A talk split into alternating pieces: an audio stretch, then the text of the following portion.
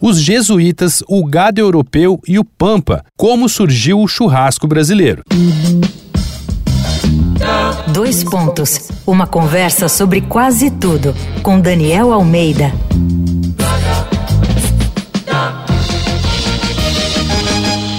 Essa é a série A Ferro e Fogo aqui do Dois Pontos. E como falar de fogo sem falar de churrasco?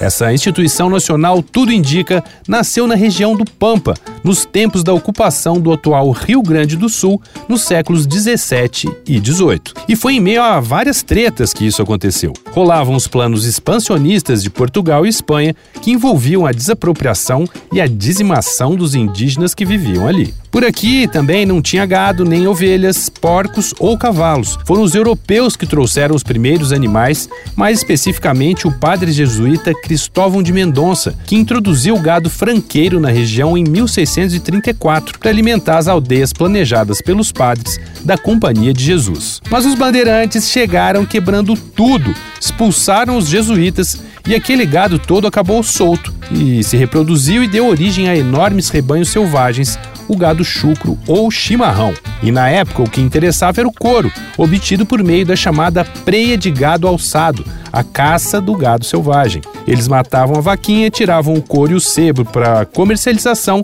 e a carne era consumida no local. A forma mais comum e fácil para consumir essa carne era assada em fogo feito num campo, cortada em pedaços e colocada em espetos de galhos de árvores sobre a brasa ou perto das chamas.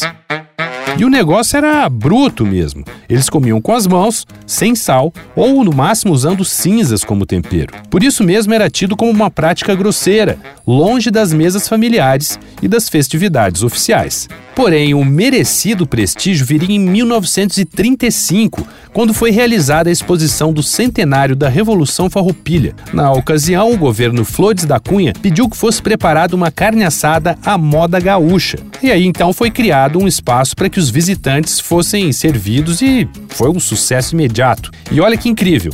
Esse local deu origem à primeira churrascaria brasileira, a Santo Antônio, criada pelo casal de italianos Antônio e Conchetta Aita, que existe até hoje em Porto Alegre. Vai lá então no arroba Danico Illustration e dá uma olhada nas ilustrações inspiradas na série A Ferro e Fogo.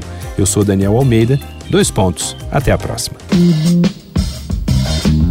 Você ouviu Dois Pontos, uma conversa sobre quase tudo com Daniel Almeida.